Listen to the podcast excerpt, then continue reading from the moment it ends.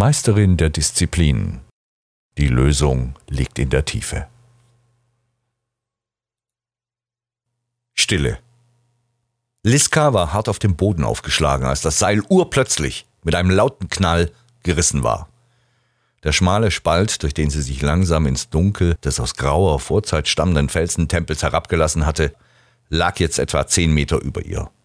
Wie ein hämisch lachender Mund klaffte er dort, und durch ihn fiel das fahle Licht der zwei blassen Monde gespenstisch auf die Felswände.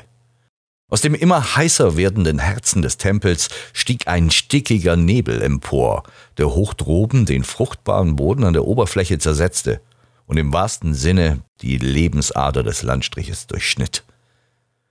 Die Felder lagen brach, die Flüsse trockneten aus, die Getreide- und Schmiedemühlen standen still. Schon seit Wochen hallte kein Kinderlachen mehr durch das Tal.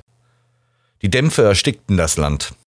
Liska musste die Quelle finden. Irgendwo tief im Innern verrottete das fast vergessene Machwerk aus Menschenhand, das eigentlich das Land mit Energie versorgen sollte.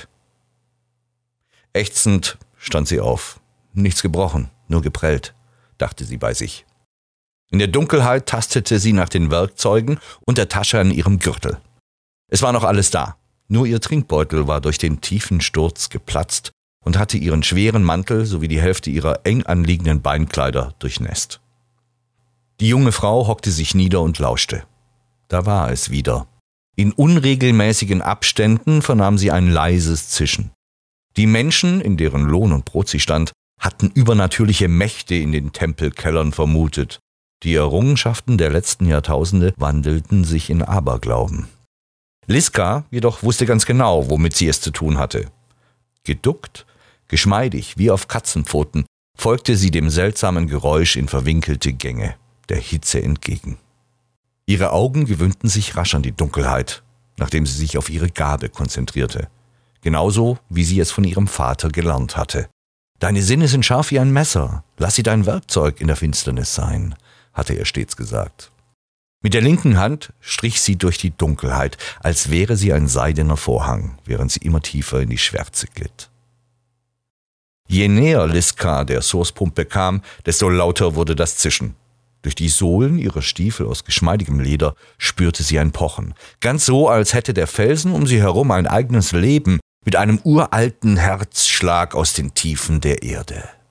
Liska sah ein schwaches Licht, als sie ans Ende einer langgestreckten Tunnelkurve gelangte, das Zischen war konstant und schmerzte nun zunehmend in ihren empfindlichen Ohren. In der sich nach oben verjüngenden Felsenhalle kochte die Source eine Nebelsuppe, sprudelte, spuckte und spotzte in der Dunkelheit. Die Luft war zum Schneiden. Liska fixierte den archaischen Apparat. Sie starrte in den wabernden, sich langsam immer mehr verdichtenden Nebel, und da war es.